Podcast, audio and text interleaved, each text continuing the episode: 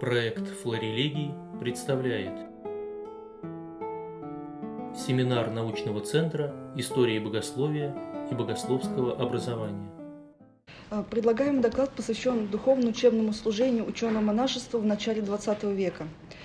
А, ну, Тема доклада будет немного затрагивать и конец XIX века. А В чем заключается проблематика? Данный период, конец 19 начало 20 века, характеризуется формированием нового типа ученого-монаха, который старается осмыслять свое особое положение академического инока и выявлять для себя такие же особые направления в научно-богословской специализации, в которых будет возможно применять присущее ему монашество. Кроме того, поиск учеными монахами своего предназначения затрагивает вопрос, кто вообще такой ученый-монах и в чем он должен и обязан заниматься и чем он должен и обязан заниматься. Основной целью данного доклада является выявление взглядов митрополита Антония Храповицкого и его ближайшего ученика, епископа Федора Поздеевского, на феномен ученого-монаха и возможные варианты его деятельности. Высокопреосвященного Антония по праву следует считать главным покровителем ученого монашества конца XIX – начала XX века. Он не только активно склонял молодых академистов к принятию английского образа, но и старался определить путь и деятельность ученого иночества в церкви.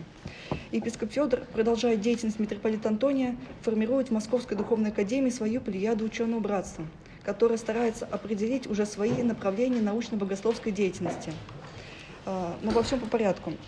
А, Высокопреосвященнейший Антоний считал, что монашество есть не только принцип, который заключается в процессе созидания и возрастания внутренней жизни, а также особый специализированный способ применения этого процесса к жизни.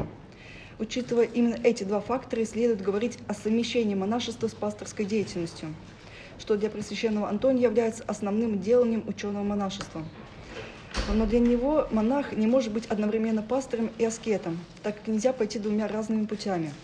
На этот вопрос он отвечает, что монашество полагает во главу угла единственную цель – самоспасение в условиях самоотречения от мира – а монах-пастор стремится к настоящему христианскому аскетизму, под которым Пресвященный Антоний понимает не только борьбу с телесными грехами, но и созидание в себе нового человека. Именно такой аскетизм требуется от монаха-пастыря.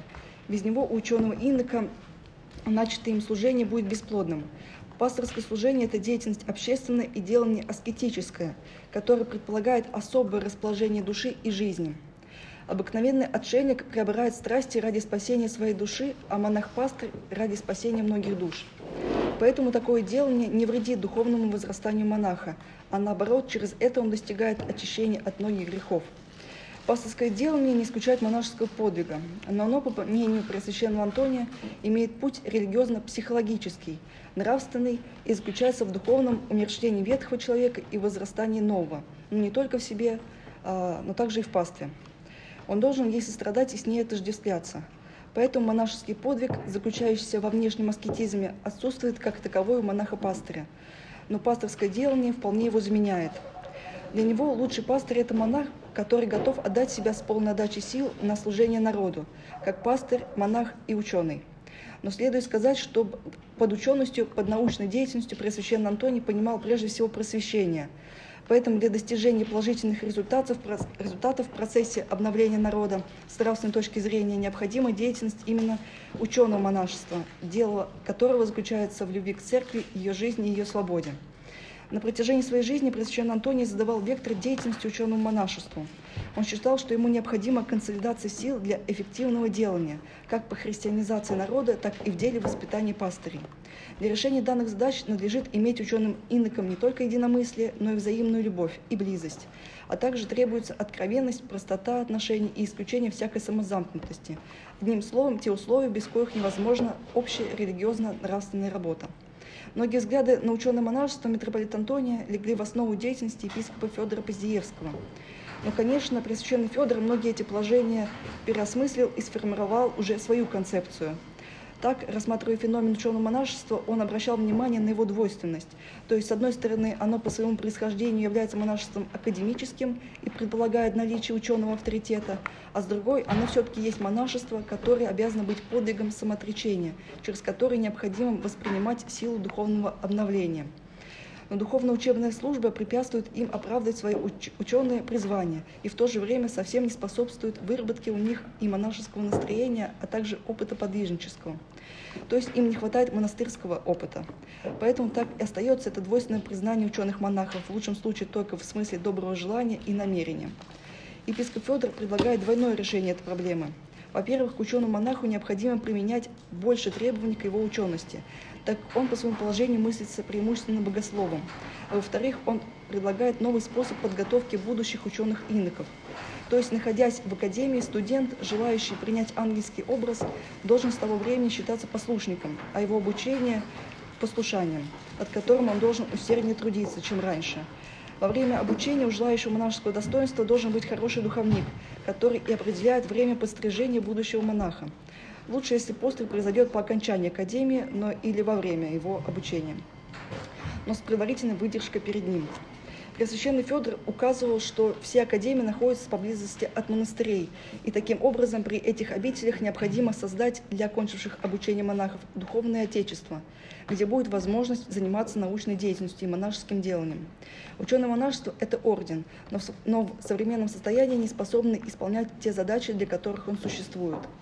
Ученые монахи рассеяны повсюду и, и ничем не объединены.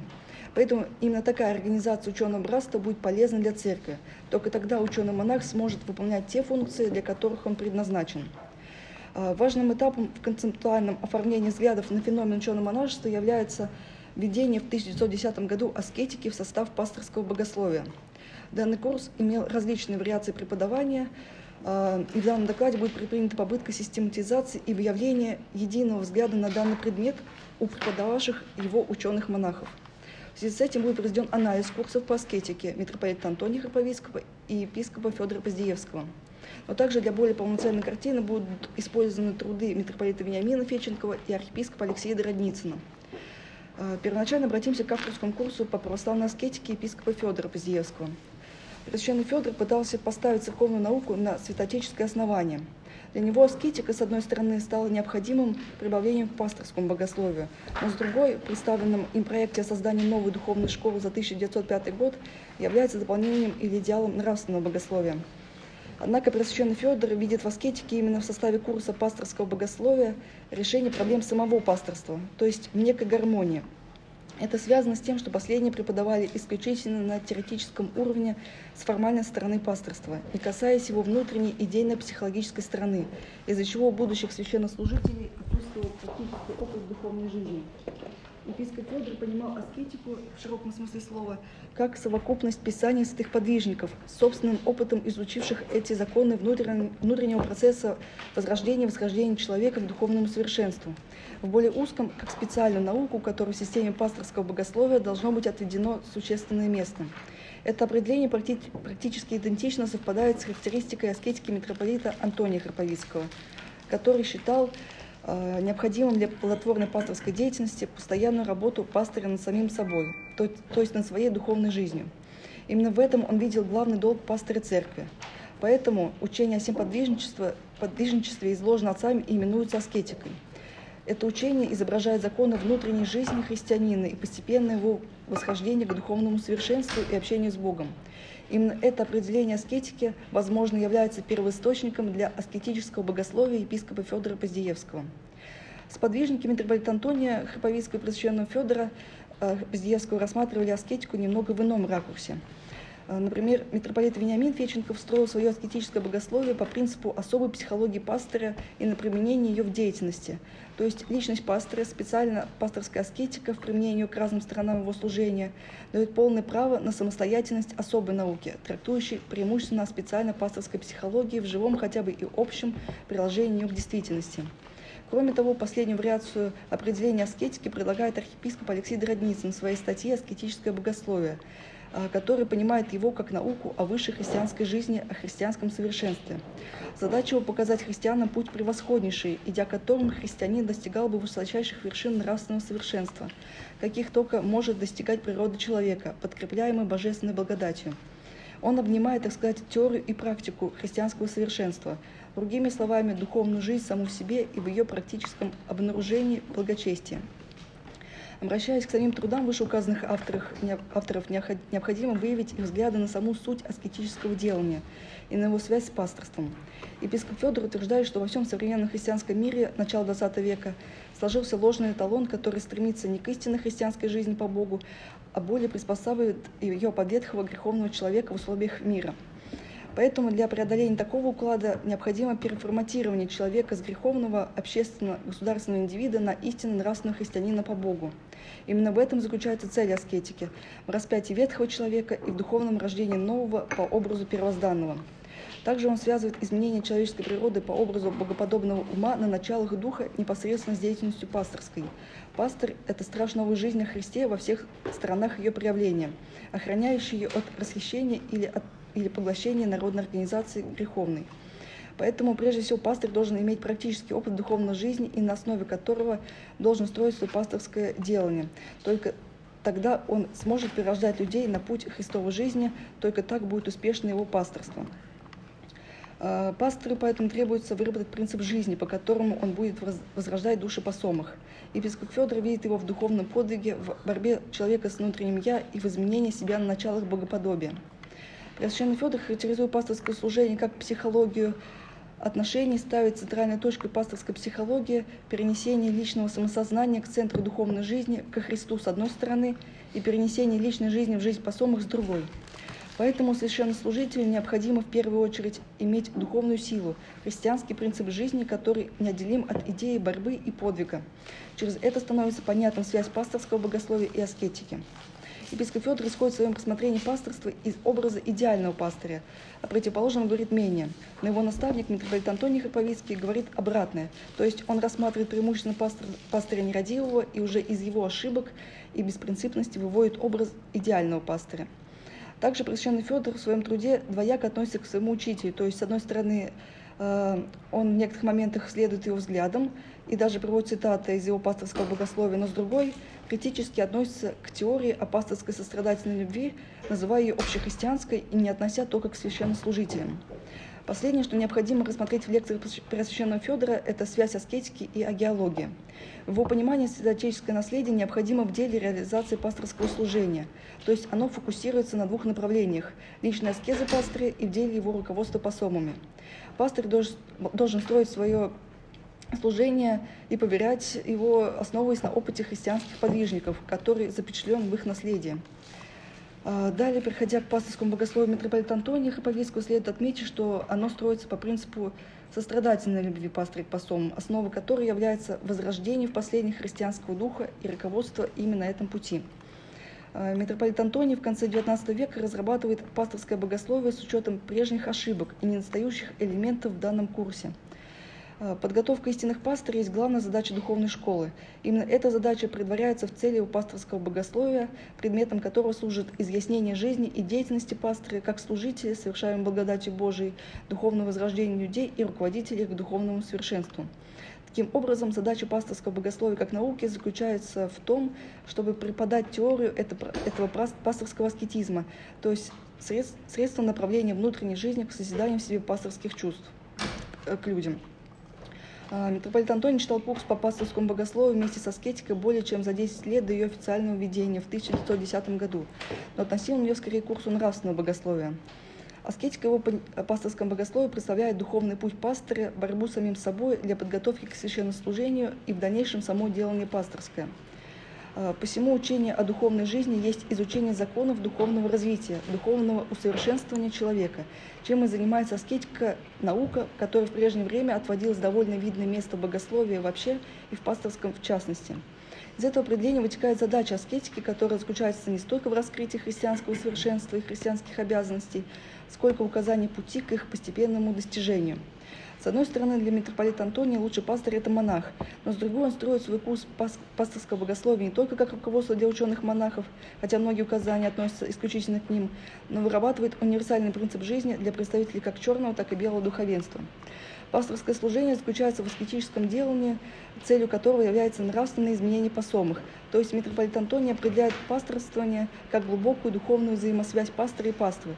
Это чувство выражается в полном отождествлении себя с другими, в распространении своей совести на свою паству, во внутреннем переживании той борьбы, через которую все верные души восходят к духовному совершенству.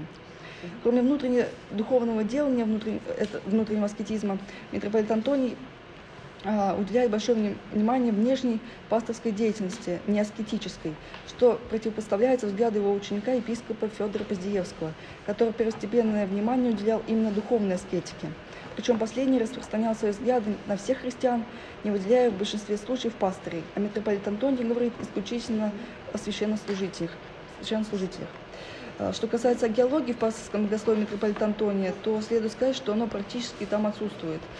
Э, единственное, можно попробовать усмотреть ее в восприятии опыта кронштадтского, кронштадтского праведника или в создании образа идеального пастыря, стремящегося к богоуподоблению. богоуподоблению. Но в целом его пасторское богословие лишено явного обращения к, святе, к святотеческим творениям. Э, конечно, он имел четкое знание и понимание их, но не привел в своем труде. Э, третий масштабный труд по пасторскому богословию принадлежит митрополиту Вениамину Феченку. Он строит он состоит из конспектов лекций за 1910-1911 учебный год по определенным вопросам аскетики и пасторского богословия. Труд разделяется на две части – принципиальная и практическая. В первой рассматриваются вопросы благодатной стороны пасторствования, устанавливаются ориентиры пасторского богословия как науки и выявляются задачи особой пасторской аскетики. Во второй части обращено внимание на делание самого пастыря с учетом принципиальной стороны, которую митрополит Антоний, э, который митрополит Вениамин э, сводит к четырем началам. Молитва, частная, личная и соборная, общественная, богослужебная, посредническая, а также любовь, смирение и страдания. Высокопресвященнейший Вениамин э, разделяет аскетику на две части. То есть первая – пасторская аскетика, относится к изучению в курсе пасторского богословия, а вторая – общая аскетика, относится к курсу нравственного богословия. Данное разделение является отличным от приводимых ранее делений в составе курсов пасторского богословия митрополита Антония Хриповицкого и епископа Федора Поздеевского. На протяжении всего текста работы митрополит Вениамин активно использует и приводит пример пасторское богословие митрополита Антония, в котором кроме положительных сторон видит множество отрицательных. Он критикует пресвященного Антония, называя взгляды схоластическими, мертвыми, оторванными от, реальным, от реальной жизни. При этом большая часть труда митрополита Вениамина посвящена развитию или дополнению пасторского богословия митрополита Антония. То есть он встает на путь такой же, как и епископ Федор Поздевский, который заключается в частичной ликвидации положений пасторского богословия Высокопреосвященнейшего Антония и в развитии по новым устоям остальных позиций. Митрополит Вениамин придает большое значение геологии. Он отводит святотеческому наследию существенное место в пасторском богословии, говоря, что оно способствует правильной постановке вопросов последнего. То есть специальная пасторская психология, специальная пасторская духовная жизнь или еще, короче говоря, пасторская аскетика – вот что составляет содержание указанных трудов. В них пастор найдет материалы для пасторского делания, разнообразнейшие переживания духа как в идеальной своей психологии, так и, во всевозмож... и со всевозможными уклонениями падшей природы человека, а также мерила для деятельности. А, и последний, четвертый курс православной аскетики принадлежит архиепископу Алексею Дородницыну. В отличие от предыдущих авторов, имеющих масштабные труды по пасторскому богословию с аскетикой, его взгляды представлены в небольшой статье «Аскетическое богословие». А, кроме того, она строится совсем иначе, чем курсы митрополита Антония Хаповицкого, митрополита Вениамина Феченко и епископа Федора Поздеевского. То есть статья состоит из двух частей – аскетической и мистической, между которыми высокопросвященнейший Алексей проводит различия. Он не говорит ясно о пасторском богословии, но прямо выражается о деятельности пасторской, осуществляемой напрямую через аскетическое делание. То есть преобразование жизни посомых происходит через пасторское руководство. Архиепископ Алексей отводит аскетике важное место в системе научного знания, выделяя ее в отдельную дисциплину, отличную от, отличную от пасторского и нравственного богословия. Он относит изучение нравственно-практической жизни к нравственному, а теоретика практически э, к пасторскому богословию. В аскетическом богословии изучается явление высшей духовной жизни. Поэтому Высокопросвященнейший Алексей определяет цель своей статьи как помощь студентам духовных академий и, главным образом, тем из них, которые состоят в священном сане, хотя отчасти ориентироваться в задачах и источниках и содержании этой новой академической науки. Э, с одной стороны, архиепископ Алексей выделяет аскетику в отдельную дисциплину от пасторского богословия, но с другой, в своих рассуждениях он использует ее в деле подготовки пастырей, так аскетика, как наука о христианском совершенстве, должна быть обязательным условием пасторского служения – Главное дело не пастыря – пасти Христово стадо, спасать пасту. Поэтому он должен сам быть примером христианского совершенства, являть себе Дух Христов и знать принципы жизни христианского совершенства. В статье архиепископа Алексея, как и у предыдущих авторов, большое внимание уделено агеологии. Э, творение святых отцов и жития святых являются после Евангелия и апостольских посланий ценными источниками аскетического богословия. Для пастырей огромную пользу э, в практической реализации аскетической науки имеют святотеческие творения, в которых отражен пример совершенной жизни, который достигается только путем постоянных и продолжительных нравственных подвигов, а также неизменного исполнения правил аскетической жизни. Архиепископ Алексей говорит, с одной стороны, об агеологии, но с другой не приводит ни одной цитат из святотеческих трудов – для него они важны, э, должны быть прочитаны с практическим применением, так они указывают христианам пример, э, пример личной, личной жизни и те пути, которые ведут к христианскому совершенству. А, также важной вехой для решения вопросов академического монаха, возвращаясь к первоначальной теме, является разработка проекта Высшей церковно-богословской школы, которая подразумевала организацию монашеской академии для эффективной научно-пасторской деятельности ученого иночества. Этот проект стал ключевой попыткой консолидации академического монашества до закрытия духовных школ. Он был разработан самим просвященным Федором Поздеевским и его соратником архимандритом Гурием Степановым. Через организацию Высшей церковно-богословской школы планировалось решить две проблемы.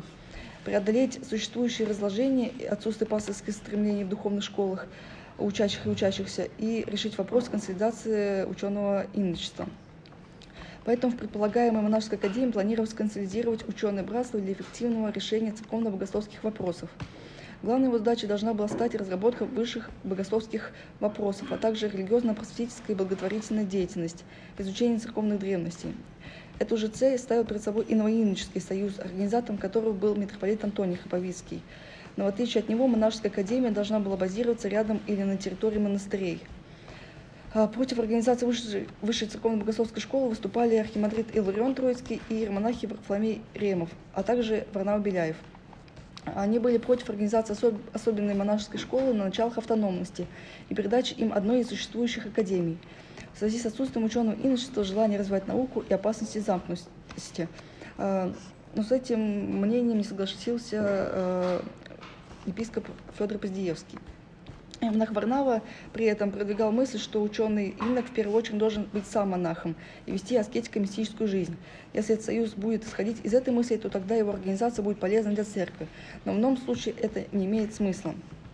А, на помест собора проект Высшей церковно-богословской школы был одобрен, несмотря на множество критики. А, епископу Федору и архимандриту Гурию поручили его доработать в связи с высказанными замечаниями, но в итоге организовать школу не успели из-за революционных движений.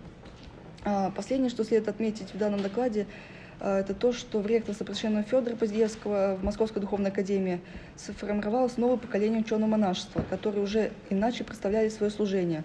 То есть, кроме пасторских задач, ученому иночеству требует, э, требуется выработать и научно-богословскую специализацию – так, следуя за епископом Федором, они разрабатывали аскетическое направление, но кроме того занимались мистическим и литургическим богословием, где, э, на их взгляд, было возможно полноценно применять присущие монашеством. Все три направления в трудах ученых иноков имеют связь через аскетику. Она своего рода их объединяет, а также э, из их трудов можно вы, э, вывести новое понимание феномена ученого-монаха. То есть ученый инок – это пастырь, ученый и монах, но направляющий свою духовную жизнь не только на внутренний аскетизм, но и на внешний, а, а также активно развивающий, развивающий а, различные научно-богословские направления. А в заключение необходимо сделать несколько выводов. То есть, во-первых, деятельность и взгляды митрополита Антония Хаповицкого стали отправной точкой в концептуальном формировании феномена ученого-монаха. Во-вторых, э, епископ Федор Поздеевский через анализ взглядов митрополита Антония Хаповицкого и частичного отказа от некоторых его положений, особо пасторская сострадательная любовь и внутренний аскетизм, как единственный неотъемлемый для духовной жизни пастыря, формирует свой новый взгляд на ученое монашество, который, конечно, также исходит из утверждения, что лучший пастырь – это монах, но отображает э, что кроме пасторской деятельности ученому иноку требуется направлять свою ученость в русло определенных научных богословских специализаций, основанных на святотеческом э, опыте. Э, и также Просвященный Федор стремится создать из ученого монашества орден, но не как митрополит Антоний духовный отряд, а как организ- организованную группу ученых-монахов, базирующуюся в духовной школе или на монастырской территории. И в-третьих, ученики епископа Федора, восприняв его взгляды и через его взгляды еще и взгляды митрополита Антония на монашество и пасторство дополнили его определенными научно-богословскими специализациями, аскетика, мистика, литургика, э, и сформировали полноценное понимание ученого-монаха как подвижника, ученого и священника –